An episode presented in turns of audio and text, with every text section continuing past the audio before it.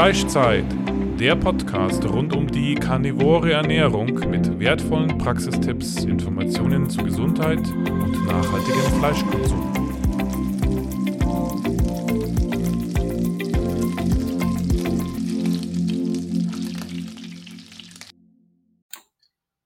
So, herzlich willkommen zu einer weiteren Folge des Fleischzeit Podcasts.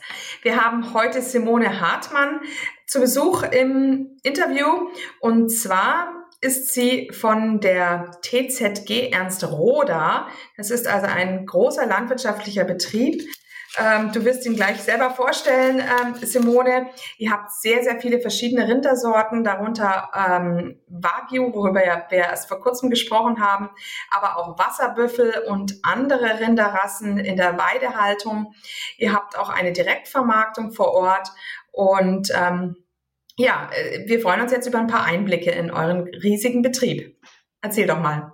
Genau, also ich bin Simone Hartmann, ich bin die Geschäftsführerin der TZG Ernst Roda GmbH. Das ist ein landwirtschaftlicher Betrieb in Thüringen in der, in der Nähe von Friedrichroda. Man, wer mal die A4 gefahren ist, der sieht immer den Inselsberg. Also zwischen Erfurt und Eisenach könnte man auch sagen, rechts davon, je nachdem aus welcher Richtung man kommt. Äh, liegen wir da, mhm. haben, äh, sind relativ groß, 3100 Hektar, davon 1750 Hektar Grünland. Deswegen haben wir auch so viele Rinder, weil das Grünland kann, können wir aktuell äh, eigentlich nur über den Rindermagen oder den Schafmagen verwerten, weil können die noch nicht in Smoothies machen. Ne? Also das ist für den menschlichen Organismus ist das Gras nicht äh, hat es keine Bedeutung für die Ernährung, noch nicht. Kann nee. irgendwann mal kommen, mhm. aber es ist aktuell nicht absehbar. Nee, nee, hoffen wir nicht, dass wir Menschen hier. Genau. Ja. wir als Betrieb sind aus einer LPG hervorgegangen, kann man sich ja denken, aufgrund der Größe. Das heißt also, vor der Wende sozusagen war das eine LPG mit ganz vielen Genossen, über 350 Mitarbeiter damals noch, äh, ist dann im Zuge der Wiedervereinigung mussten ja alle Betriebe überlegen, wie, wie es weitergeht. Und da haben sich mehrere LPGs, die es damals, die waren immer getrennt zwischen Pflanzen- und Tierproduktion, haben sich da zusammengetan und haben eine, eine Genossenschaft gegründet. Und in 2012 ist aus dieser Genossenschaft eine GmbH gemacht worden, also umgewandelt worden. Mhm. Einfach weil es gesellschaftsrechtlich dann einfacher war. Also Genossenschaften haben Vorteile, haben aber auch Nachteile. Ja, und, mhm. und die GmbH hat jetzt 22 Gesellschafter, das sind alles ehemalige Mitarbeiter, teilweise auch noch aktuelle Mitarbeiter. Da wurde, konnte sich jeder damals entscheiden, ob er, ob er Anteile erwerben will. Ja, also wir haben, wir sind dann breiter aufgestellt und haben nicht nur einen Investor, sondern es ist wirklich noch in, im Eigentum der ehemaligen Mitarbeiter, Mitglieder. Mhm, mhm, schön. Wie viele Mitarbeiter habt ihr dann insgesamt inzwischen? Insgesamt sind es noch 53 Mitarbeiter.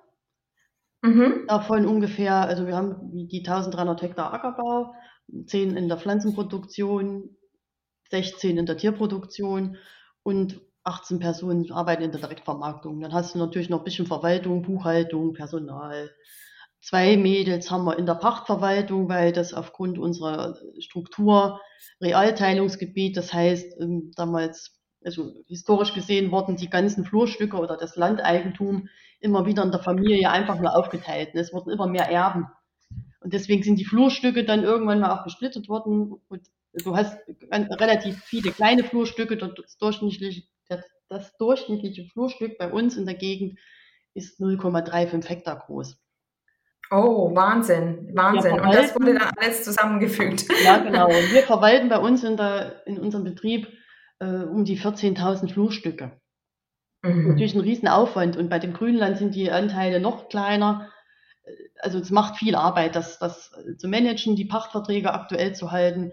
Wir haben natürlich einen hohen Pachtanteil, haben, haben allerdings auch in den letzten Jahren Land gekauft, ist aber auch aufgrund der Größe der Flurstücke sehr sehr langwierig, bis man da einen interessanten Anteil hat. Mhm. Ja. Und wir sind eine der, eine, einer der wenigen Betriebe bei uns, die noch äh, direkt vermarkten. Direkt vermarkten heißt also, dass du deine eigenen Produkte äh, selbst verarbeitest und anbietest. Also wir haben eine eigene Schlachtung noch bei uns. Wir sind im Landkreis Gotha der einzige Betrieb, der das noch hat und auch die einzige mhm. Schlachtstätte. Machen Schlachten für uns natürlich und Schlachten auch im Lohn für Externe. Die kommen auch eine ganze Menge, vor allem kleine Rinderhalter, weil es in, auch, ich sag mal, im Rest von Thüringen nicht mehr allzu viele Schlachthöfe gibt. Mhm. Wir haben eine eigene Fleischerei, haben einen Verkaufsladen bei uns in Ernst-Roda und haben noch einen Verkaufswagen, der quasi über die Dörfer fährt und vermarkten noch im Online-Shop. Ja, Wahnsinn. Mhm, mhm, toll. Also alles, alles ausgenutzt. Ja, müssen wir auch, weil wir eben aufgrund unserer, ich sag mal, Lage, die ein bisschen abseits ist von der Großstadt. Erfurt ist ungefähr 35 Kilometer entfernt. Ja, da rennen uns die Leute nicht die Bude ein. Und dann musst du eben gucken, dass du dir alle Vermarktungswege offen hältst. Mhm. Mhm. Ja, und ähm, ähm, ich glaube, ich habe ganz schön gestaunt, als ich gehört habe, wie viele Rinder ihr habt. Ja, wir haben 1850 Rinder waren zu DDR-Zeiten über 6000. Aber wie haben die das dann damals gemacht? War dann damals sehr, sehr viel Getreidefütterung dabei? Wie haben ja, die 6000 Rinder halten können? Also zu DDR-Zeiten wurden die Betriebe, das wurde schon vorgegeben, die waren sehr spezialisiert. Es gab Betriebe, die haben nur Milchproduktion gemacht, andere haben nur Schweine großgezogen, haben, dann war das immer alles aufgeteilt und wir, unser Betrieb und noch ein anderer, der über dem Rennsteig ist, wir waren auf die Jungrinderaufzucht spezialisiert. Wir haben quasi die Fersen für die Milchproduktion aufgezogen, von klein bis, bis sie dann, die wurden dann besamt. Und als sie dann quasi kurz vor der ersten Kalbung sind die dann raus an die spezialisierten Milchviehbetriebe gegangen. Und deswegen, da gab es äh, Kälberställe, da waren 1150 Stück drin. Die waren eben, zu DDR-Zeiten hat da auch keiner nach Tierwohl groß gefragt. Ne? Da ging es einfach, mm. kriegt man die Massen satt. Immer nur Planerfüllung, Planerfüllung, wir brauchen das und so und so viel Fleisch. Dann ist ja doch teilweise noch was in Export gegangen. Ja, da war der Haupt, also das Wichtigste war, genug Ware anzubieten und du musstest eben auch genug Futter haben. Das war damals mhm. das Hauptproblem. Und die haben das von überall her teilweise gekarrt, weil die Fläche eigentlich nicht dafür gereicht hat, diese Masse an Tiere zu äh, ernähren. Und jetzt ja. haben wir eben Stück für Stück, auch aufgrund der Situation, die Tierbestände gehen nun mal zurück, ne, weil, weil die Nachfrage nicht mehr ganz so da ist und auch weil Tierhaltung ist immer aufwendiger als ein reiner Ackerbau haben wir jetzt um die 1850 Rinder, verschiedene Rassen, wie du schon gesagt hast. Also wir haben Standard, sage ich mal, Fleckvieh-Kreuzungen, wir haben Angusrinder, wir haben äh, die Wagyu-Kreuzungen, wir haben eigentlich nur Kreuzungstiere, F1ers, wie ihr vielleicht in der letzten Podcast-Folge auch schon gelernt habt. ja, genau. Und wir haben Wasserbüffel. Mhm. Die Wasserbüffel ja. haben wir aus einem Grund, das ist, weil wir eben durch das viele Grünland auch wir haben auch viel vernässtes Grünland, was, was wir quasi mitgepachtet haben, was bisher aber nicht förderfähig war in diesem Agrarzahlungssystem. Aber du kriegst zum Beispiel von, von der Umweltseite gibt es da wieder eine andere Förderung, die nennt sich in Thüringen äh, NALAB, wo dann solche Flächen, die nicht im landwirtschaftlichen System drin sind, trotzdem gefördert werden können, wenn man die bewirtschaftet. Und dafür haben wir uns die Wasserbüffel angeschafft. Auch natürlich mit der Hoffnung, dass diese Flächen irgendwann in das normale Fördersystem übergehen, einfach weil es da ein bisschen mehr Geld gibt. Äh, ja, deswegen haben wir die und irgendwann hast du eben zu viele und sagst, du musst jetzt vermarkten. Also wir vermarkten mhm. auch allerdings nur Fleisch, wir machen kein, kein Milch, keine Milch, kein Käse, weil immer mal die Nachfrage auch kommt von extern, habt ihr Büffelmozzarella? Nein, es gibt bei uns nur Wasserbüffelfleisch oder Salami oder Knacker. Mhm, mhm. Und also in, ich glaube, es ist jetzt auch wichtig, dass man für die Zuhörer ein bisschen ähm, klarstellt. Also früher war das vielleicht eine, eine, Massentierhaltung, aber inzwischen seid, habt ihr vor allem Weidetierhaltung, ne? Wir haben überwiegend Weidetierhaltung, genau. Also die, die Kälber wachsen alle muttergebunden auf, egal welche Rasse dann werden sie, wenn sie abgesetzt werden, werden sie getrennt. Wir nehmen die, von den Mädels sozusagen, heben uns ein paar für die eigene Zucht auf, die dann wieder Mutterkühe werden. Oder sie werden extern als Absetzer verkauft. Und die männlichen Absetzer, die mästen wir selbst auf. Die Bullen stehen mhm. dann zumindest das letzte Jahr im Stall. Mhm, aber mhm. auch eigentlich relativ normal, weil du kriegst die sonst nicht, nicht äh, auf die Gewichte, die, ich sag mal, die wirtschaftlich nötig sind, um einen Betrieb aufrechtzuerhalten. Mhm, aber mhm. trotzdem eine andere Fleischqualität als dieser typische deutsche Jungbulle, der da irgendwo eher beim Discounter im, im, im Kühlregal liegt. Ja, ja, ja. Also die haben den, die größte Zeit ihres Lebens auf der Weide verbracht und ähm, eben durften ja auch bei der Mutter ähm, säugen. Das heißt, im, im Englischen sagt man da ja zu immer ähm, dann grain finished, ähm, also grass-fed, grain finished. Im, ähm, ähm, allerdings hast du gesagt, dass es nicht Getreide ist, was ihr ihnen gebt, ähm, sondern Maissilage. Ne? Genau, bei uns bekommt die Maissilage und ähm, auch ein bisschen Anwächsilage, ein kleines bisschen Kraftfutter, bisschen, also das ist dann meistens Rapsextraktionsschrot und noch ein bisschen ein kleiner Anteil Mineralfutter, einfach um die Mineralstoffe, dass die sich, dass die gesund bleiben, die Tiere. Mhm. Und ähm, also ist es wohl auch so, dass euer Land sehr karg ist und beziehungsweise es ist sehr, ein sehr raues Klima. Deshalb eignet es sich auch nur zur Weidehaltung, ne? in Anführungszeichen nur zur Weidehaltung? Die, der größte Teil ja, also von den 1750 mhm. Hektar Grünland sind 500 Hektar nicht mechanisierbar. Das heißt, da kann ich kein Heu machen, kann ich mähen. Wo ich wirklich nur mit den Tieren drauf kann, entweder weil es zu steil ist oder zu abgelegen, Splitterflächen teilweise auch, wo es sich nicht lohnt, äh, mit, der, mit der Technik hinzufahren. Aber meistens ist es eben einfach zu steil, um da jemanden mhm. mit einer Maschine draufzustellen. Die Südtiroler würden es vielleicht machen, aber wir machen es nicht bei uns aus, auch aus mhm. Arbeitsschutzgründen. Mhm. Ja. Und ähm, die, die Wasserbüffel, sind die dann auch das ganze Jahr auf der Weide? Oder, oder, oder sind die das ganze Jahr auf der Weide oder nicht? Das ist bei uns nicht ganz so einfach möglich, einfach weil die Bodenverhältnisse relativ schlecht sind und dann das so ver, verschlammen würde. Und auch für die Tiere das also für, kein, also ich will nicht sagen, keinen Sinn macht, aber das ist auch nicht schön, wenn die Knie hoch im Schlamm stehen. Man muss mhm. immer sehr aufpassen bei so einer ganzjährigen Außenhaltung, äh, ob das wirklich noch gut ist für die Tiere. Wir machen wir haben es ein Jahr probiert mit den, mit einer also Jungbüffelherde, jungen Bullenbüffelherde, besser gesagt. Die haben das auch gut verkraftet, aber wir haben, also du hast schon gesagt, wir haben karge Böden, wir sind komplett im benachteiligten Gebiet mit unserem Grünland. Das heißt, es ist nur so eine EU-Kulisse. Aufgrund der bodenphysikalischen und der klimatischen Bedingungen sind wir da eingestuft.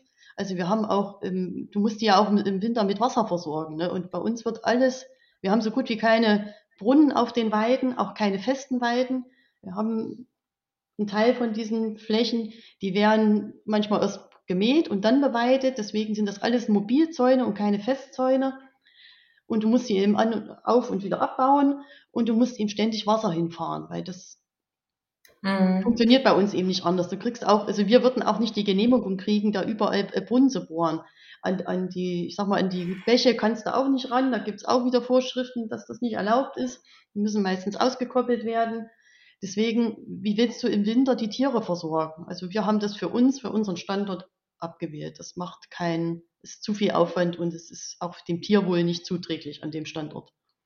Mhm, mhm, ja, ja. Ähm, ist es aber nicht so, also was für einen Vorteil haben dann überhaupt die Wasserbüffel oder warum seid ihr auf Wasserbüffel gekommen? Die Wasserbüffel, die pflegen eben, wir haben eine ganze Menge vernässte Flächen. Mhm. Wo du keine normale Mutterkuh hinstellen kannst, weil die würden das, die können mit den Hufen nicht, die haben eben einen ganz anderen Auftritt. Die Büffel haben eine relativ breite äh, Huffläche, wo die auch und sind auch nicht empfindlich gegenüber diesen vernässten Standorten und pflegen das. Und die fressen, was noch dazu kommt, die fressen eben ganz andere Gräser als normale Mutterkühe oder normale Rinder. Wie zum Beispiel ah, ja. die auch mal an Säcken und Binsen ran und ja, pflegen die ganz anders. Und was wichtig mhm. ist bei den Büffeln, die brauchen eben, die brauchen auch wiederum diese vernässten Flächen, weil die es nämlich gerne im Wasser suhlen. Die treten sich dann meistens irgendwelche Wasserlöcher da in diesen Flächen. Und im Sommer guckt dann nur noch der Kopf raus. Das ist, sieht herrlich aus, wenn man dann da vorbeigeht. Mhm, mhm. Aber diesen Sommer war es eben aber extrem aufgrund der Trockenheit. Da haben die auch gelitten, weil die eben nicht so im Wasser liegen konnten. Also das wurde dann immer mhm. weniger im Laufe ne, des Sommers. Aber die genießen das schon und die brauchen das auch, auch solche Schlammbäder eben. Mhm, mhm. Ah ja, genau, dann war das ähm, schon der Grund, den ich mir auch gedacht habe, eben, das, äh, das haben wir ja jetzt auch zur, ähm, ja, in, im Herbst haben wir bei uns in der Gegend diese Problematiken unheimlich, dass die ähm, Tiere am Schluss im Schlamm stehen und das für ihre Hufe eben nicht gut ist. Ne? Genau. Ja, ja, ja. Ähm, und wie groß wird so ein Wasserbüffel? Also über Wasserbüffel finde ich jetzt ganz interessant. Darüber haben wir eben noch nie hier intensiver geredet. Deshalb wollte ich da ein bisschen äh, nachfragen. Also die sind gar nicht so viel größer als so ein normales Fleckviehrind, sage ich mal. Aber die wirken eben durch ihre, ihr Gehirn und durch den großen Schädel wirken die einfach massiver. Strahlen aber mhm. gleichzeitig eine Ruhe aus. Also ich finde die herrlich, diese, diese Büffel. Da kann man daneben, ich plane ich, erzähle ich auch immer wieder, ähm, ich würde daneben sogar mit denen hier Büffel-Yoga machen, ne? also neben der, neben der Weide. Mhm. Holt man sich ein paar Leute an und sagt, so, heute machen wir da eine Yoga-Einheit, weil die strahlen so eine Ruhe aus, dass, dass, da fährt man richtig runter, weil die auch noch langsamer kauen. Ja, mhm. sind einfach wunderschöne, beruhigende Tiere. Und wenn, wir haben auch äh, zwei Weidewarte, die sehr gut mit den Büffeln klarkommen, die bauen auch ein Vertrauensverhältnis auf, die können dahin, die werden gestreichelt, also die schmusen auch sehr gern. Den kannst du vorne hier den Kopf streicheln, das lieben die, oder unterm, unterm Kinn kratzen. Mhm, mh, Einfach ja, auch schön. schön anzusehen. Können natürlich auch, wenn sie Kälber haben, werden sie auch mal böse, wenn man denen da zu nahe kommt, da muss man schon aufpassen. Können auch ganz schnell werden. Mhm. Sieht man ihnen manchmal nicht an, weil sie meistens eigentlich sehr, sehr ruhig wirken und man denkt, ach oh Gott, die sind aber langweilig, aber nee. Wenn sie wollen, können sie auch flitzen. Ah ja, okay. Ähm, äh, ja, was wollte ich jetzt nochmal sagen? Jetzt ist mir auch entfallen. Ähm, ja, naja. Ähm, ja, ach so, genau, weil du ja gesagt hast, dass die auch andere Kräuter essen. Das heißt, die sind wahrscheinlich auch, ähm, die mögen lieber einen höheren Rohfaseranteil wahrscheinlich auch ja, im Futter, oder? Die gehen eben an, an diese Gräsersorten ran, die, die kein anderes Tier frisst. Mhm, mh. Die mögen Dafür auch lieber das, das, die besseren Gräser, aber die knabbern eben, wenn es dann mal eng wird, auch mal an den, Gräs, äh, an den Säcken und Binsen, die eben auf diesen feuchten Standorten stehen. Mhm, mh. Dafür können eben damit quasi Flächen, die uns, die wir auch in der Pacht haben, äh, nutzen, die, wo wir sonst gar keine große Verwendung hätten. Ne? Die, die würden eigentlich nur brach liegen und so werden sie eben benutzt. Es kommt wieder äh, Kot drauf, ne? die Fliegen oder Tiere, Insekten werden angezogen. Ist für die Natur eigentlich auch besser, wenn die, diese Flächen wieder in einer leichten Nutzung sind. Das ist ja keine Intensivtierhaltung. Ne? Wenn man mal guckt, mhm. der Tierbestand geht zurück. Bei uns ist es vielleicht im Betrieb durch die 1850 Rinder. Das ist aber unter 1 haben wir trotzdem den Besatz. In ganz ja, genau. ist der genau. Besatz bei 0,35. Na, das ist doch keine, das ist, ist einfach, ist eigentlich unterpflegt. Das ist das Problem bei uns in Thüringen mit dem Grünland, in, auch in anderen Bundesländern, dass teilweise das Grünland nicht mehr äh, genug gepflegt wird, weil die Landwirte mhm. die Tierhaltung aufgeben. Mhm. Also um das jetzt vielleicht auch nochmal für die Zuhörer äh, zu erklären, ich glaube, die können damit nicht so viel anfangen, diese Besatzdichte. Mhm. Das heißt also 0,35 Großvieheinheiten pro Hektar genau. ist der Durchschnitt in Thüringen. Ja. Und ihr habt an und für sich, und das ist glaube ich auch überhaupt grundsätzlich so ein normales Maß, was man für Weideland ansetzen kann, eine Großvieheinheit pro Hektar. Ne? Genau. Und eine Großvieheinheit ist ungefähr eine ausgewachsene Kuh, kann man sagen. Ne? Ja, ja, ja, okay. Ähm, wachsen denn die ähm, Wasserbüffel langsamer, ja. weil sie viel Rohfaser zum Beispiel futtern? Das ist ja nicht so eiweißreich. Ja, die wachsen um einiges langsamer. Du musst die, bis die schlachtreif sind, brauch, die muss ja ungefähr auch drei Jahre auf der Weide. Ah ja. Also füttern. Ne? Mhm, mhm, mhm. Ähm, und schmeckt das Fleisch anders? Kann man das rausschmecken? Schmeckt das ja. ein bisschen wilder oder so? Ja, genau. Das ist so eine Mischung zwischen äh, normalem Rind und, und Wild. Mhm. Es ist auch ah, wesentlich, ja. es hat einen höheren Anteil an Eisen, ist proteinreicher als Rindfleisch, gleichzeitig weniger Fett, hat natürlich eine ganz andere Marmorierung als, als Wagyu, damit kann man es nicht vergleichen, eher wie mit einem normalen Rind hat weniger Cholesterin, ist auch reich an Omega-3-Fettsäuren, arm an Omega-6-Fettsäuren, habe ich mir mal rausgesucht, ne, weil wir unsere Verkäufer mhm. natürlich auch schulen müssen. Äh, was ist denn der Vorteil von so einem Wasserbüffelfleisch? Und wir haben auch ganz gezielt bei uns Leute, die wirklich nur Wasserbüffelfleisch kaufen. Mhm, mhm. Ja, interessant. Ja, wir waren ja vor kurzem bei einem Bison-Bauern hier im Norden von München bei Freising und ähm, das ist eben auch nochmal, ähm, also das ist sehr fettarm, auch das Fleisch. Und ähm, es, ich könnte mir vorstellen, dass das so ein bisschen in die, in die Richtung ja, geht. Das wird, ist auch ähnlich, genau. Mhm. Mhm. Interessant. Und was macht ihr aus dem Wasserbüffelfleisch? Macht ihr daraus auch Wurst oder? Ähm ja, wir verkaufen die Fleischteile natürlich, die Edelteile, auch Rouladen, Braten, aber und aus den weniger guten Teilen, sage ich mal, machen wir äh, Knacker und Büffelsalami, was auch sehr gut mhm. geht. Mhm. Mhm. Ja, hört sich ja gut an. Auch sehr aromatisch, ist wirklich äh, also, ja, ein toller Geschmack. Mhm. Und ist das dann rein Rind oder wird dann da, muss dann da auch Schweinespeck mit rein gemischt werden? Wir ein bisschen Schweinespeck rein, weil die Konsistenz sonst nicht, kriegst du sonst nicht gut hin.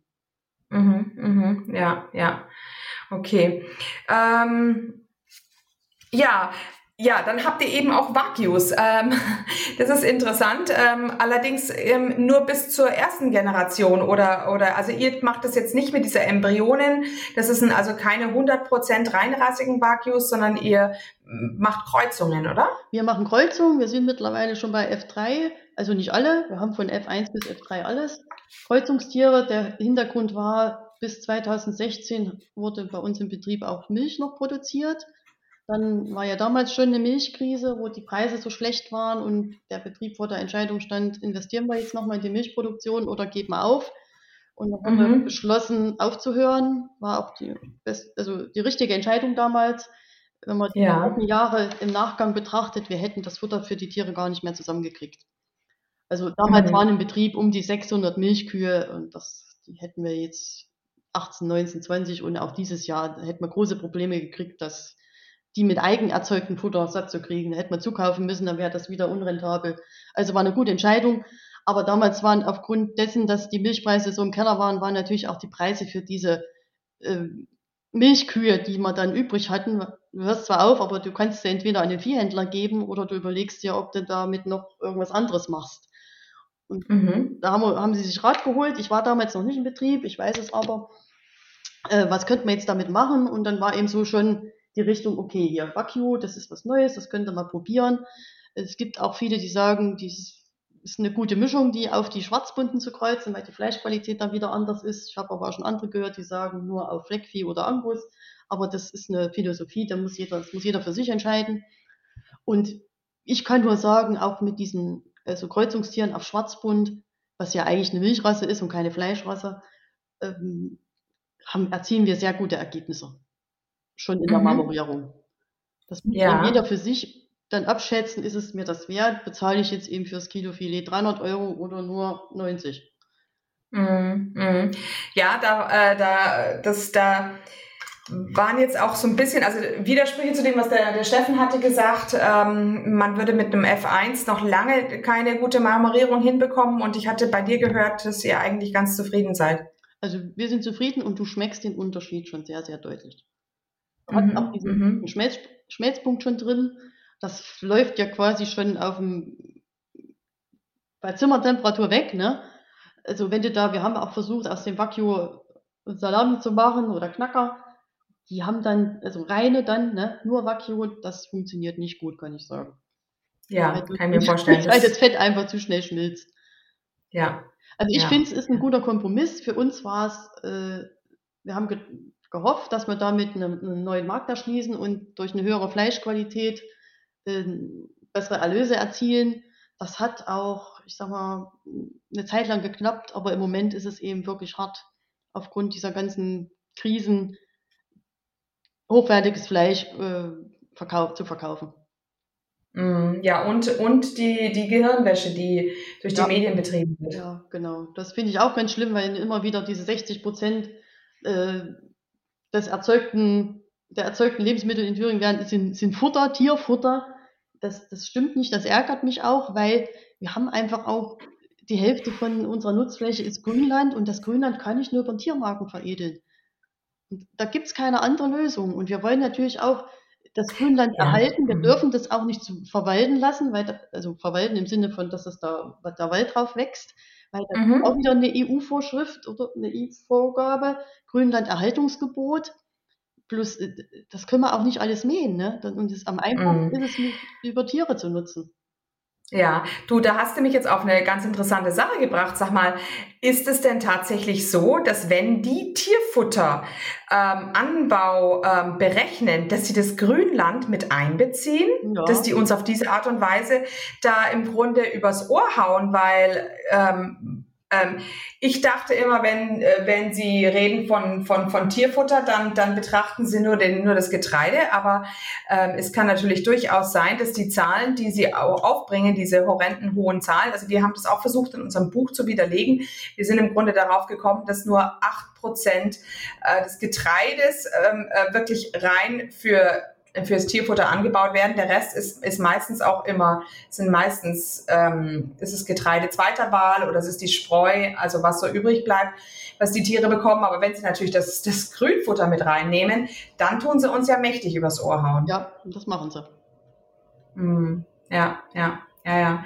Also ähm, was für eine Gehirnwäsche betrieben wird, das ist, das ist also wirklich ganz, ganz ähm, eklatant schlimm, muss ich auch sagen, ja. Ja, ja. da spielt unser Landwirtschaftsminister leider keine gute Figur. Nee, der ist ja vegan und, ne? Ja. Glaube ich. Also, was soll der? Also, es ist ja, ja. Das ja, kann jeder für sich entscheiden, aber wir wollen ihn nicht missioniert werden. Und ich denke, ein gutes Stück Fleisch, das sollte jeder entscheiden, selbst entscheiden können, ob er das isst. Ja, also in unserem Fall ist es so, dass ja sehr, sehr viele Karnivoren äh, dadurch gesundet sind, dass sie eben das Pflanzliche weglassen, weil sie einfach festgestellt haben, es gibt eigentlich nichts Pflanzliches, was nicht Giftstoffe enthält. Und das Einzige, was eigentlich alles enthält, was wir zum Leben brauchen, ohne irgendwelche Giftstoffe, das ist eben Fleisch. Ähm, und ähm, damit geht es uns unheimlich gut. Und diese Theorien von wegen äh, Gicht oder äh, Übersäuerung, das ist, das ist alles äh, von dieser ja, ich würde sagen, von der Pharma- und der Nahrungsmittelindustrie sind diese diese Dogmen hochgezogen worden, ähm, weil sie eben einfach ja die Kelloggs aus dem ähm, aus dem Regal verkaufen wollen, die die die sich über Jahre halten und die im Grunde ähm, ja und eben äh, äh, am Fleisch verdient niemand, denn Fleisch wird eben im Idealfall relativ direkt vermarktet äh, oder vor Ort. Und das kann nicht groß weiterverarbeitet werden oder zu sehr weit transportiert werden. Ja, genau. Und das, ja, ja. ist schon schizophren. Es gab jetzt letztlich wieder ein Urteil, Geflügelwurst darf nicht Geflügelwurst heißen, wenn da ein kleiner Anteil Schweinefleisch mit drin ist. Meistens machen die auch ein bisschen Schweinespeck rein. Ne? Aber mhm. bei veganer Wurst, da fragt keiner. Also das ist auch so ein Witz, wo ich mir sage, das geht mhm. gar nicht. Ja, ich könnte mir vorstellen, ähm, dass das an den Muslimen liegt, die da ja Angst haben vor Schweinefleisch. Ja, schon, aber wieso kann ich so ein veganes Produkt, was überhaupt nichts mehr eigentlich mit Wurst zu tun hat, außer die Optik, das darf ich Wurst nennen, aber eben in eine Geflügelwurst, die nicht zu 100% aus Geflügel besteht, wo ein Anteil Schwein drin ist, das, das darf eben nicht Geflügel heißen. Mm, ja, okay. Geflügelwurst mit Schwein oder wie auch immer dann heißen. Ja, ja, ja, ja, da hast du recht, ja. Mhm, aha. da ist der, der Begriff Wurst also auch überhaupt nicht ja. ähm, geschützt dann. Mhm, ja. Ähm, naja, ähm, also Schweine habt ihr aber selber nicht, oder? Nein, Schweine haben wir nicht. Die kaufen wir in Thüringen zu. Da gibt es noch ein paar Betriebe und auch einen Schlachthof in Mühlhausen. Also das sind so 50 Kilometer weg von uns. Äh, die haben Duroc-Schweine, Kreuzungs-, also Halbduroc-Tiere mit einer sehr guten Fleischqualität. Die kaufen wir von denen zu als, als Hälften. Im Gegenzug nehmen die uns jede Woche ein Rind ab. Und das ist eine schöne Win-Win-Situation. Ich weiß, ich habe Thüringer Schweinefleisch bei mir in der Theke und nicht von sonst woher anonym. Da legen wir schon Wert drauf. Auch wenn wir kein eigenes mhm. Schweinefleisch bei uns haben, aber es ist eben aus Thüringen, das ist mir wichtig. Mhm, ja, schön. Ähm, ja, dann habt ihr eben also 3100 Hektar minus 1750 Hektar Weideland. Da bleibt dann noch ähm, einiges an Ackerland ähm, übrig. Was ja. baut ihr da drauf an? Und ähm, du hast auch ein bisschen schon gesagt zu den, zu den Anbaumethoden, wie, worauf ihr da Wert legt. Ja, was bauen wir an? Also ich sag mal, das übliche Getreide, natürlich einen relativ großen Anteil Weizen, einfach weil der Weizen die wirtschaftlich interessanteste Fruchtart ist, ist leider so. Ähm, mhm. Wir haben aber auch äh, Sommergerste, Wintergerste, Braugerste im Anbau, ähm, teilweise ein bisschen Rocken, Dinkel haben wir noch nicht probiert. Ähm, Mais bauen wir natürlich an für die Tiere. Wir hatten auch bis vor einem Dreivierteljahr noch eine Biogasanlage im Betrieb. Dafür haben wir es natürlich auch genutzt, den Mais, Raps bauen wir an. Wir haben auch immer um die 10 Prozent Erbsen im Anbau. Äh, wir brauchen allerdings kein Ackerfutter, weil wir so einen hohen Grünlandanteil haben und mit dem Grünland kommen wir aus, um die Tiere zu ernähren. Es gibt ja genug Betriebe, die auch noch Kleegras oder sowas anbauen oder Luzerne. Das brauchen wir aber nicht einfach, weil wir keine Verwendung für diese, dieses zusätzliche Futter hätten. Mhm, mhm, okay. Wir versuchen schon die Fruchtfolge, wir haben so, ich sag mal im Durchschnitt sieben bis acht Fruchtfolgeglieder in, in der Fruchtfolge relativ breit aufzustellen, aber es ist eben, musst eben gucken, womit du Geld verdienst. Und dadurch, dass wir im benachteiligten Gebiet sind, haben wir natürlich auch schlechtere Bodenzahlen. Ich sag mal so, auf dem Acker zwischen 30 und 40, 100 ist das Beste. Auf dem Grünland sind wir auch so um die 30. Äh, das heißt, im Umkehrschluss zu einem Boden, der eine Bodenzahl von 100 hat, dass wir ungefähr 30 Doppelzentner weniger ernten als einen Ackerbaubetrieb auf einem besseren Standort, wie in der Börde zum Beispiel oder auch im Thüringer Becken. Und dieser Nachteil, ah, ja. den kannst du, den holst du nicht auf, dann musst du eben gucken. Kann ich mir nicht leisten, irgendeine Kultur anzubauen, die, die erstens schlechtere Erträge hat und zweitens eben schlechter bezahlt wird, weil der Absatz nicht, nicht funktioniert. Mhm, mhm. ähm, also jetzt Bodenzahl 30, ähm, ähm, auch bei dem Weideland heißt aber nicht, dass es ein schlechteres Weideland ist als anderes Weideland. Das heißt nur, dass das Weideland sich eben dann nicht so gut eignet, um auch Ackerbau zu betreiben. Ja, oder? du hast schlechtere Erträge. Es gibt ja, also ich sag mal, in der Milchproduktion brauchst du schon ein bisschen, machst du vier Schnitte im Jahr, Minimum, in Bayern teilweise sechs Schnitte im Jahr. Die haben eben ein bisschen, also doch schon bessere Böden als wir, haben noch eine ganze Menge mehr Niederschlag und können dadurch viel intensiver wirtschaften. Und wir nutzen unser Grünland relativ extensiv. Erstens, weil wir keine Milchkühe mehr haben. Zweitens wird uns die Böden auch nicht unbedingt hergeben. Also wir machen maximal zwei Schnitte im Jahr. Oh, ja. Mhm. Anwechselage und dann nochmal einen Schnitt Heu. Und auch wenn die, die Flächen beweidet werden, die Tiere gehen da höchstens zweimal im Jahr über die gleiche Fläche. Mhm, mh. Das meine ich damit. Und das wirkt sich auch, das ist auch so, wenn du eine niedrige äh, Bodenzahl hast, dann kannst du das einfach, du hast eine andere Qualität vom Aufwuchs, von der Menge auch her. Ja, ja, mhm, mhm, ja, ja. Ist unsere ähm. Vegetationsperiode auch kürzer, weil wir in der anderen Höhenlage sind. Wir können, wir machen unseren ersten Schnitt Mitte Mai, wenn wir Glück haben, wenn alles passt. Ja, Mhm, dann mhm. hast du eben Frühfröste und hast wieder und gleichzeitig kannst du auch wieder Spätfröste haben aufgrund dieser Höhenlagen. Muss man alles bedenken, ist alles nicht ganz so einfach. Mhm. Und warum habt ihr die Biogasanlage stillgelegt? Ja, es ist uns, also erstens hätten wir nur noch eine Genehmigung bis nächstes Jahr gehabt, bis Ende 2023. Dann ist uns äh, kurz hintereinander sind uns beide Fermenterdächer eingestürzt und wir hätten da vor der, also vor einer großen Investition gestanden. Wir hätten erstens diese mhm. Fermenterdächer nach einem anderen Stand der Technik neu aufbauen müssen.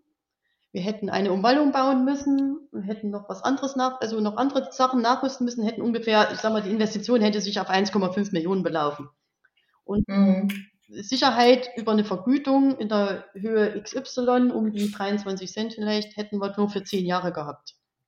Das war uns einfach zu heiß weil die Politik da sehr wankelmütig ist. Ich sage mal, Biogas ist grundlastfähig, aber es steht, es ist Realität, dass die Biogas, also Stromerzeugung über Biogas auch wesentlich teurer ist als über Solaranlagen oder über andere mhm. Energieträger. Das ist so. Im Moment ist es immer noch, also ist es schon noch lukrativ, sage ich mal, oder auch interessant wäre es für die, diese Grundlastfähigkeit, wird aber politisch immer wieder tot gemacht. Und jetzt hat man ja diese diese Diskussion zu dieser Übergewinnsteuer, dass jeder Energieträger nur 18 Cent kriegen soll. Alles, was da drüber ist, wird, wird dann quasi einkassiert. Und du kannst aktuell für 18 Cent keine Kilowattstunde Strom über Biogas produzieren. Erstens ist aufgrund dieser Trockenheit ist die Maissilage, die du brauchst, um damit auch einen ordentlichen Ertrag zu erzielen, die du da reinfüttern musst, in vielen Anlagen zumindest, äh, ist die viel teurer geworden. Wir haben eine mhm. Mindestlohnerhöhung, die sich auch auf alle Bereiche und auf alle Gehaltsgruppen auswirkt. Also das, damit kannst du nicht sicher produzieren. Deswegen gibt es da aktuell auch große Diskussionen in der Biogasbranche, wie, also dass, dass man da noch eine Änderung politisch erzielt. Ich bin aber gespannt, ob das klappen wird. Mhm, mh, mh. Deswegen haben wir uns entschieden, wir machen, äh, wir haben eine große PV-Anlage auf unseren Stalldächern, hier 749,9 kW und haben noch eine kleine auf unserem Bauernmarkt und planen auch auf einem schlechten Grünlandstandort, das auch nicht, äh, ich sag mal, naturschutzfachlich wertvoll ist, auch noch mal eine Solaranlage zu errichten, aber in einem relativ mhm. kleinen Umfang im Verhältnis zur Betriebsgröße.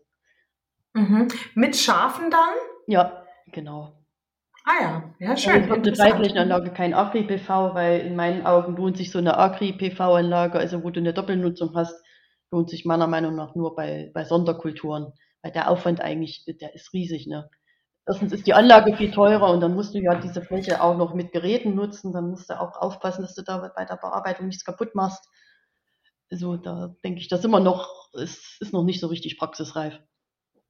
Ähm, könntest du das vielleicht mal erklären? Das, das, das verstehe ich jetzt nicht. Also eine Agri-PV-Anlage ähm, oder ähm, mit Doppelnutzung, was, was ist das dann für eine Doppelnutzung? Weil wenn du ja nur eine Solaranlage hast mit Schafen, die grasen, hast du ja auch schon eine Doppelnutzung. Ja, das ist auch eine Doppelnutzung, aber du würdest nicht noch quasi, also ich sag mal, ja, was, was heißt was Richtiges erzeugen? Du würdest mit den Schafen, die, die pflegen dir quasi nur den Aufwuchs. Du, du kannst ja kein Weizen drunter anbauen, ne? Oder kannst da, du mähst da auch nicht und da kannst kein Heu, Heu machen oder so. Die, die sind mhm. ja relativ niedrig aufgeständert, da passen eigentlich nur Schafe drunter. Da könntest du auch keine Kühe oder Mutterkühe draufstellen. Und die mhm. Agri-PV-Anlagen, die sind so gedacht, dass du da, also die sind eigentlich senkrecht, die kannst du klappen, dass du durchfahren kannst. Du kannst aber im Sommer oder wenn die Sonne richtig scheint, kannst du auch sagen, ich mache es jetzt horizontal und nicht vertikal. Dann gibt es auch Anlagen, die, wo die Module beidseitig die Sonnenenergie aufnehmen können. Also die sind, also der Gedanke an sich ist schon interessant, aber dadurch, dass diese, diese Kosten für die Errichtung dieser Anlage so hoch sind, ist es meiner Meinung nach wirklich lohnt sich das da nur, wenn du darunter entweder äh, Obst, Gemüse könnte man anbauen, also wo, wo, du eine hohe Wertschöpfung auf der Fläche hast, dann kannst du das noch parallel machen, damit äh, oder auf gut, sehr guten Ackerböden sollte man da so eine Doppelnutzung anstreben, obwohl ich sage, muss das auf den sehr guten Ackerböden sein, können wir das nicht irgendwo machen. Wir haben Grünland, das naturschutzfachlich nicht so wertvoll ist. Da könnte man das draufstellen. Die Schafe können es immer noch nutzen. Mhm. Ja. Genau. Ja, ja. Ähm, ja, vor allem, ich könnte mir vorstellen, dieser Klappmechanismus, das wird ja mit Motoren geschehen, der ist wahrscheinlich so ähm, anfällig für, für Probleme und Ausfälle, dass man dann viel damit beschäftigt sein wird, zu reparieren und mehr Probleme ja, hat als genau. sonst was. Und die Verkabelung ist aufwendiger, da musst du, mm. und dann kommt eben noch, du hast, diese Flächen könntest du auch nicht einzäunen. Das würde, also, das sind ja quasi wie ein normales Ackerfeld, ne, wo du da noch diese, diese Anlagen draufstehen hast. So eine Freiflächenanlage mhm. würdest du einzäunen, würdest du damit auch gegen Diebstahl schützen können kannst du da draußen nicht, dann musst du ihn. Also ich denke, es ist auf jeden Fall aufwendiger und komplizierter. Mhm, ja, ja, ähm, aber interessant, dass es das gibt inzwischen. Ähm, ja.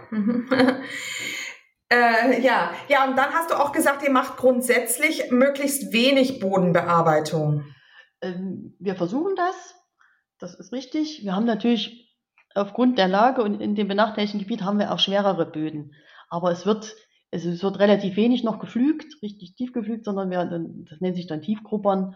Das ist äh, die einfache Variante zum Flug, ein bisschen nicht ganz so intensiv, aber trotzdem, dass die, wir brauchen ja diese Wintergare ne, bei den schweren tonhaltigen Böden, dass da durch, die, mhm. durch den Frost quasi die, die Poren ein bisschen gelockert werden in den Böden.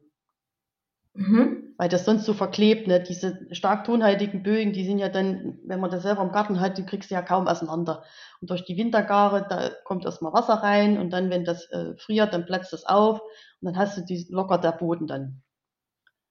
Okay. Mhm. Das, äh, also das muss jeder, jeder Betrieb ein bisschen für sich entscheiden, ob er wie, wie intensiv er diese Böden bewirtschaftet. Es gibt ja Minimalboden in den, äh, Minimalbodenbearbeitung wo du viele Arbeitsgänge in einem Schritt machst, also relativ, dann brauchst du aber das Glyphosat dafür, was wieder eine andere Diskussion ist, damit du diese, den Unkräutern eben Herr wirst. Ne? Wenn du so Getreide erntest, da fällt ja natürlich bei deiner Ernte, fallen ja natürlich auch Körner aus, die laufen dann irgendwann, wenn sie Wasser kriegen, wieder auf, dann hast du diesen Bestand wieder auf deinem Acker, den musst du ja irgendwie runterkriegen, um die neue Kultur da erstmal einzusehen und dass die auch sich durchsetzt gegenüber diesen anderen Pflanzen, die du eigentlich nicht auf der Fläche haben willst. Mhm. Ja, ja. Also ich habe eben ähm, jetzt vor unserem Podcast noch mal kurz reingehört in ein Interview mit einem Experten, der eben ähm, für, die sind sogar, also die machen sogar die Direktsaat und machen den fluglosen Anbau und haben also auch gesagt, sie kommen ohne Glyphosat nicht aus. Ähm, allerdings muss man eben unterscheiden, ähm, dass es nämlich sehr, sehr große Unterschiede gibt welche Mengen Glyphosat überhaupt ausgebracht werden. Also du hast ja auch gesagt, von euren 1200 Hektar wer, tut ihr höchst ähm, nicht so viel ausbringen? Also wir von unseren 1200 Hektar Ackerland, da bringen wir auf äh, ungefähr 200 Hektar im, im Jahr, kommt da nur Glyphosat drauf. Also auch nur nach der, nach der Stoffel, nach Sommerraps und nach Mais wird das gemacht. Ansonsten eigentlich kaum noch. Es ist auch sehr streng reglementiert, wo du überhaupt noch das ausbringen darfst. Und natürlich ist es auch relativ teuer. Also jeder Landwirt überlegt sich das dreimal, wie viel er da auf die Fläche ausbringt. Mhm. Und das sind relativ, ja. wie du schon gesagt hast, äh, ein bis zwei Liter auf dem, auf dem Hektar. Das sind 10.000 Quadratmeter. Da kann sich jeder ausrechnen. Das ist wirklich, und die Technik ist mittlerweile so gut, diese Pflanzenschutzmittelgeräte, also Ausbringgeräte, Fahrzeuge, dass du das so genau dosieren kannst, dass es wirklich also ein, ein Minimum an, an Wirkstoff daraus geht, aber der ein Maximum an Wirksamkeit erzielt. In unserem, also dass wir gesunde Pflanzenbestände haben. Das wollen ja, wir ja, ja. Ne? Wir wollen ja auch keinen vergiften. Wir essen das ja auch. Also das ganz Interessante dabei, was jetzt noch rauskam, also äh, zum einen, es gibt wohl es gibt wohl immer noch nicht ähm, große ähm, Alternativen, beziehungsweise Alternativen sind oft giftiger oder auch ähm, schwieriger. Es ist auch anscheinend nicht richtig, dass Glyphosat die Insekten abtötet, ähm, denn es äh, tut sich nämlich schon nach wenigen Stunden zersetzen. Und wenn dann eben nachts oder abends gespritzt wird, dann ist da die Gefahr ohnehin gebannt. Und das nächste ist, wenn man übrigens, wenn die immer Messungen machen wollen, dann ähm, machen die die im Grundwasser und ähm, was sie eigentlich messen, ist gar nicht das Glyphosat, sondern sie messen AMPA. Und dieses AMPA, von dem ist eigentlich gar nicht sichergestellt, ob es überhaupt aus dem Glyphosat kommt. Es kann nämlich auch sein, dass es aus Waschmitteln und Reinigungsmitteln stammt. Also da wieder mal haben wir so eine Propaganda, die so ein bisschen ähm, sich verwässert ähm, oder die den, den, ja, die den Verbraucher einfach täuscht.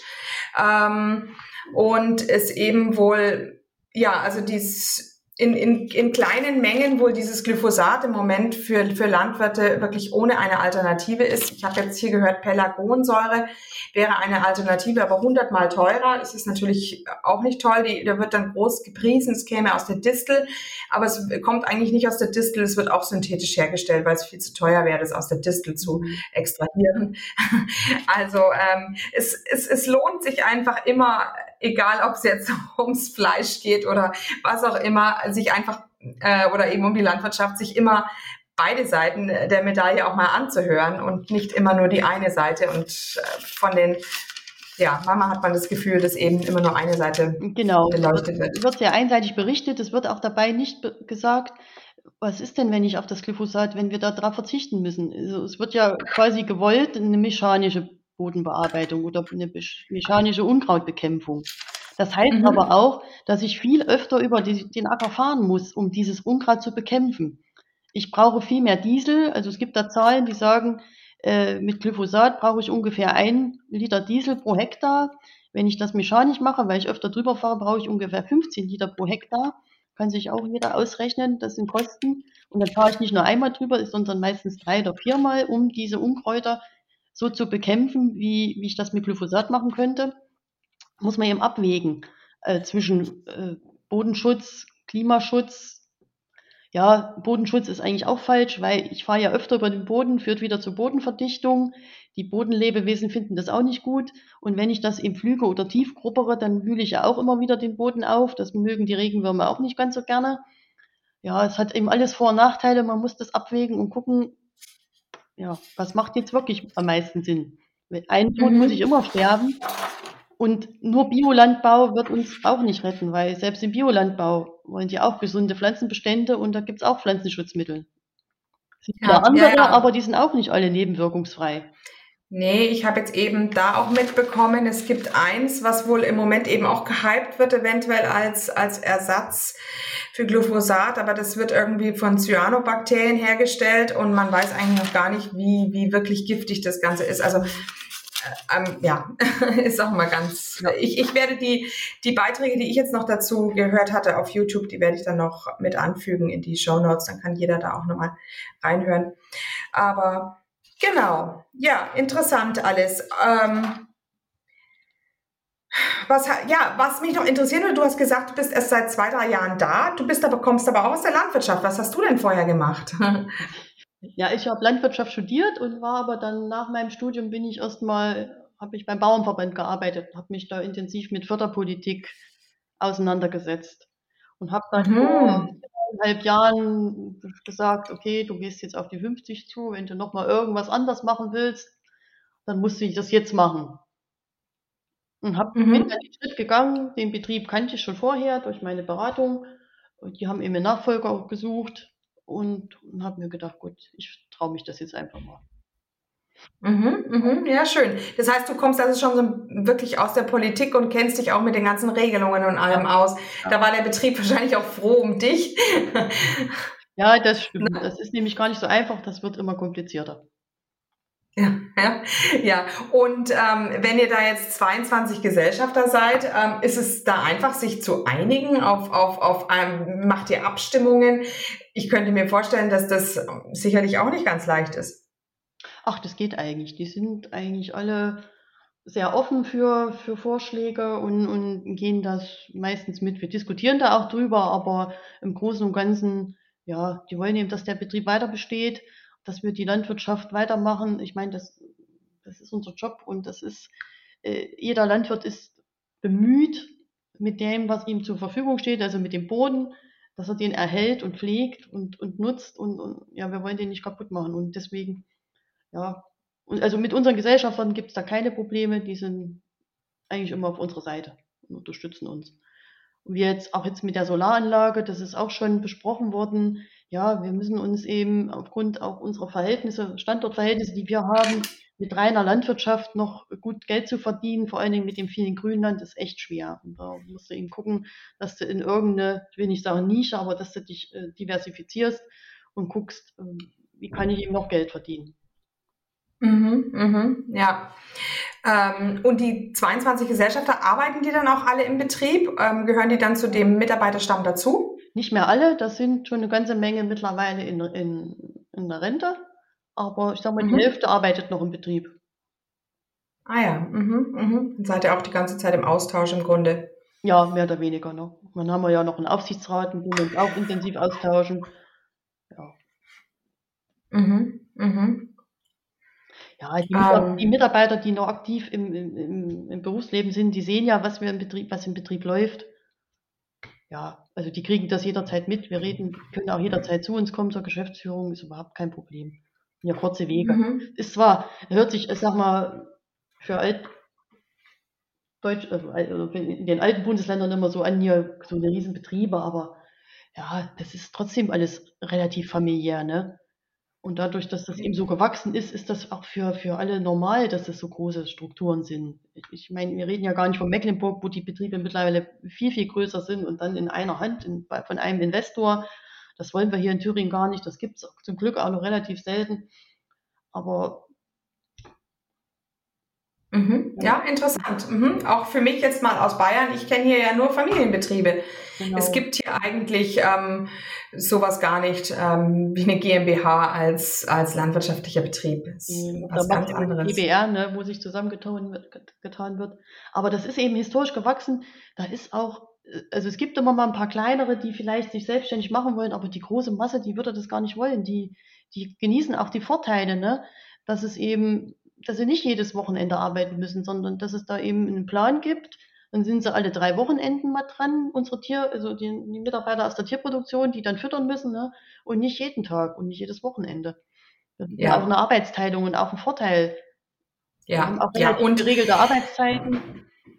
Ja, ja, ja, natürlich. Das ist ein unheimlicher Vorteil. Und außerdem wird ja auch die ganze Verantwortung ein bisschen auf, auf mehrere Schultern äh, gelegt. Ich meine, wie oft äh, bringt sich ein, ein Landwirt in letzter Zeit um, nimmt sich das Leben, weil sie irgendwie, das ist dann oft eben ein Familienvater, der diese, diese Last mit Schulden und sonst was einfach nicht mehr packt, der vielleicht auch ganz alleine kalkuliert hat und ähm, das vielleicht alles ähm, ihm aus dem Ruder gelaufen ist.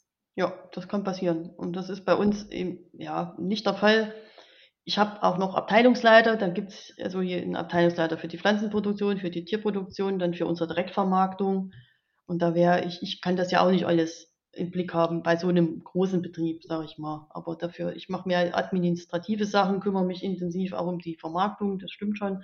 Aber du musst eben auch als Geschäftsführer alles eigentlich im Auge haben, weil du für alles eine Unterschrift leistest und dann quasi immer mit einem halben Bein im Korb stehst. Und, und zur Verantwortung gezogen werden kannst, ne? Ja. Aber ja. ja, es ist schon eine große Verantwortung, es macht auch Spaß, aber es ist eben durch diese ganzen Auflagen, die immer mehr werden und diese Bürokratie, wir reden zwar mal von Bürokratieabbau, aber um Gottes Willen, es wird, wird eigentlich immer mehr mit jeder e Agrarreform. Ich kann mal ein kurzes Beispiel nennen. In Zukunft ja. müssen die, sind die Landwirte in der Pflicht, ähm, sich aktiv an, der, an den Kontrollen zu beteiligen. Das heißt, es wird in den meisten Bundesländern ab nächstes Jahr eine App geben, wo ich als Landwirt fotografieren muss, was mache ich denn auf der Fläche. Hm, ja, ja. Wenn ich drauf fahre, wenn ich den Blühstreifen einsehe, wenn ich den mulche, oder umbreche oder wenn, die, wenn wir die Tiere auf die Weide schicken. Das soll jetzt alles, das ist ein Riesenaufwand, mal ganz abgesehen von den Terabyte an Daten, die da irgendwo in irgendeiner Cloud liegen. Keine Ahnung, die künstliche Intelligenz soll dieses dann auswerten. Wir haben dieses Jahr einen Testlauf in Thüringen gehabt, das hat schon mal nicht gut funktioniert, weil einer von diesen Satelliten äh, immer mal ausgefallen ist und nicht genug Bildmaterial geliefert hat. Zum Schluss haben wir alle unsere Schlagkartei einschicken müssen als PDF, ne? Die dann wieder einer per mhm. Hand eingegeben hat. Also äh, dieser Kontrollmechanismus, das ist der Wahnsinn, was hier, was hier losgeht. Und dann müssen wir nächstes Jahr noch Blümchen fotografieren für eine neue Ökoregelung. Also du gibst dann auf dem extensiven Grünland, bekommst du noch ein bisschen, also Geld, wenn du da bestimmte Kennarten hast. Und du musst da vier Kennarten auf der Fläche haben. Aber je nach Flächengröße musst du zwei oder dreimal über diese Fläche gehen und musst dann immer mindestens vier von diesen Arten finden und fotografieren mit einem georeferenzierten Bild. Ne? Nur mal so. Mhm. Also mhm. sowas hält eben natürlich auch auf. Ne? Du kommst, es ist wie in, in, in anderen Bereichen ist es ähnlich. Es wird immer mehr dokumentiert, es geht keinem dadurch besser, aber mhm. Mhm. damit die, ja. die, die, ordentliche Verwendung der Gelder nachgewiesen wird, dann heißt es eben, ja, wenn ihr das Geld wollt, dann müsst ihr es eben machen. Ne? Ja, toll. Mhm. Mhm. Dann wäre man lieber frei von Subventionen und könnte etwas ähm, einfach sich auf sein eigenes Gewissen äh, verlassen und jeder möchte ja auch, dass es seinem Land und seinen Tieren gut geht und alleine aus dieser Verantwortung heraus wird sich ja niemand hier ähm, quasi total un, ähm, ja, äh, unmöglich benehmen und, und, und, und irgendwie hier ähm, sich ja einfach genau, das funktioniert nicht. Nur wenn es den Tieren gut geht, äh, wachsen die auch ordentlich. Ne? Mhm, ja, ja. passen. Und wir, ich sag mal, die Verwaltung wird immer größer, weil wieder neue Gesetze kommen. Und dann brauchst du natürlich noch mehr Leute in der Verwaltung und es hinterfragt gar keiner mehr.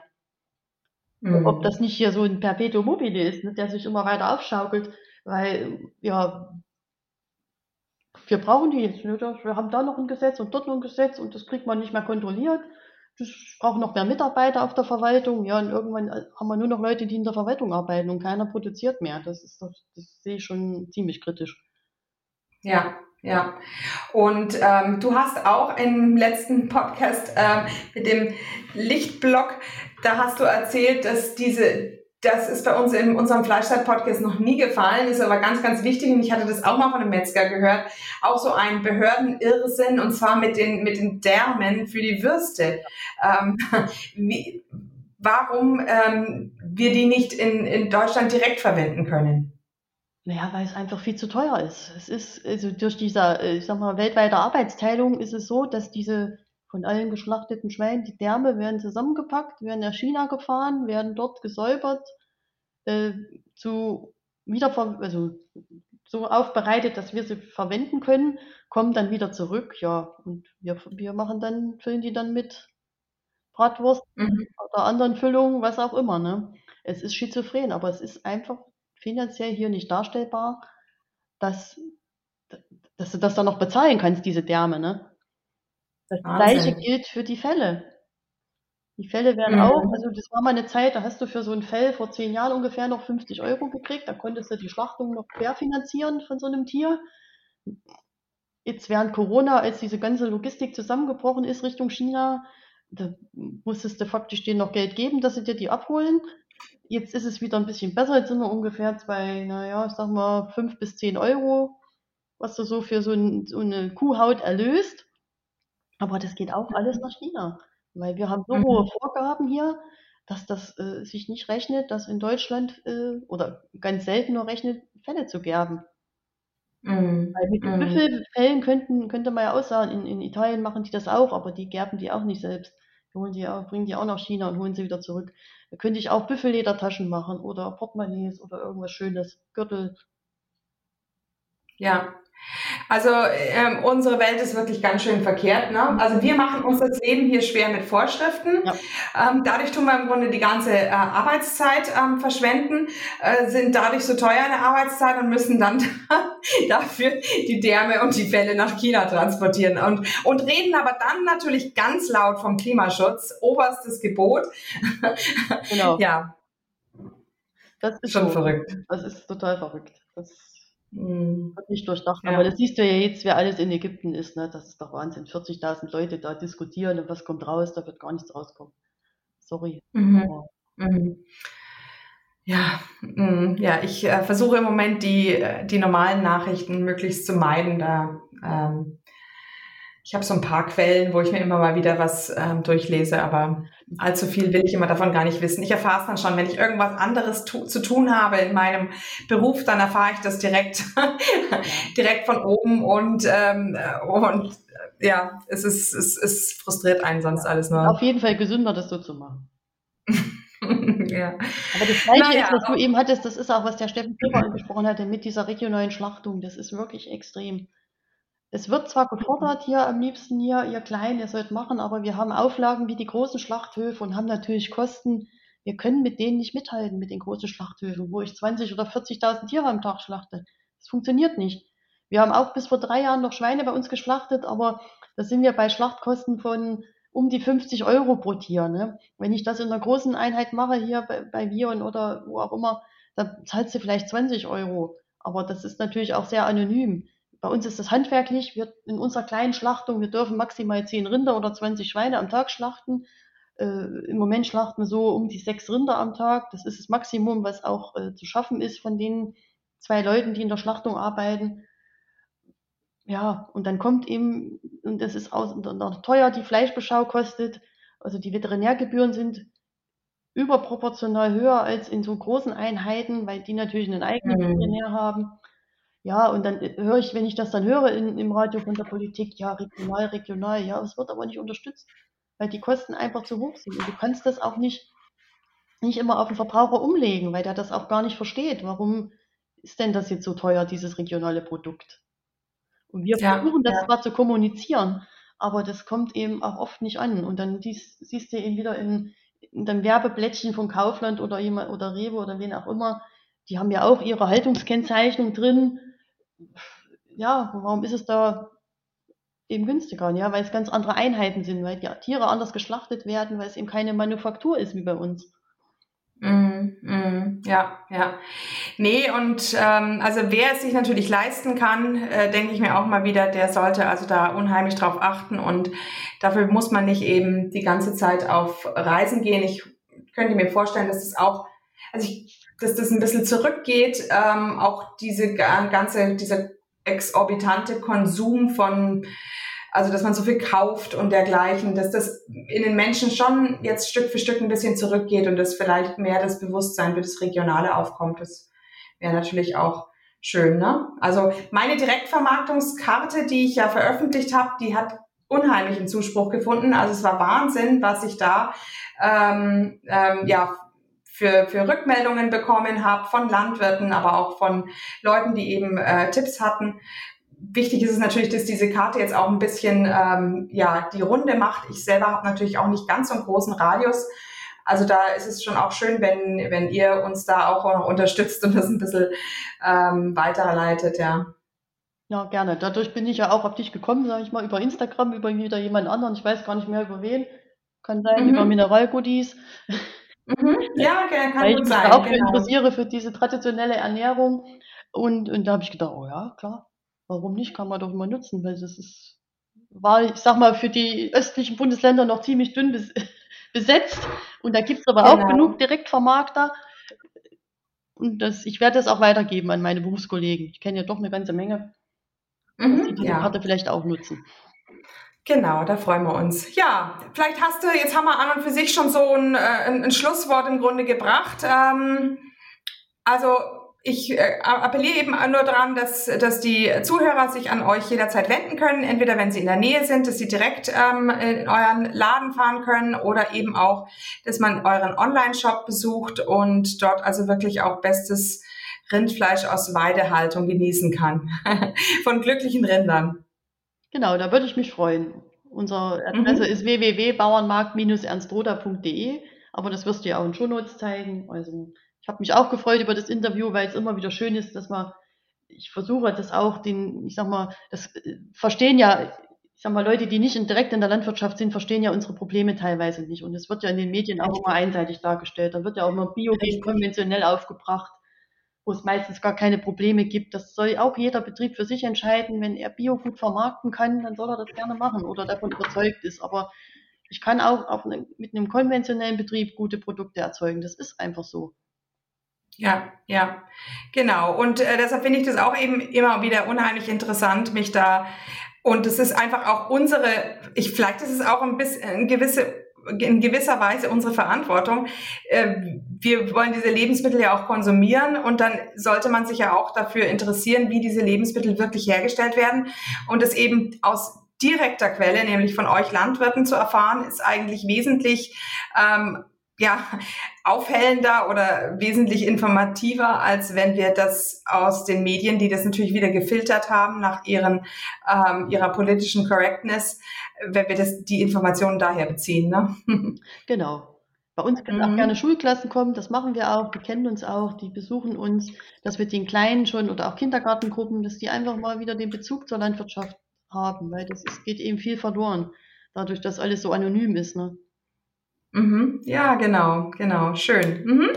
Okay, ja, dann bleiben wir einfach in Kontakt und ich bedanke mich bei dir für das äh, nette Gespräch und genau, wünsche dir jetzt erstmal eine schöne Zeit.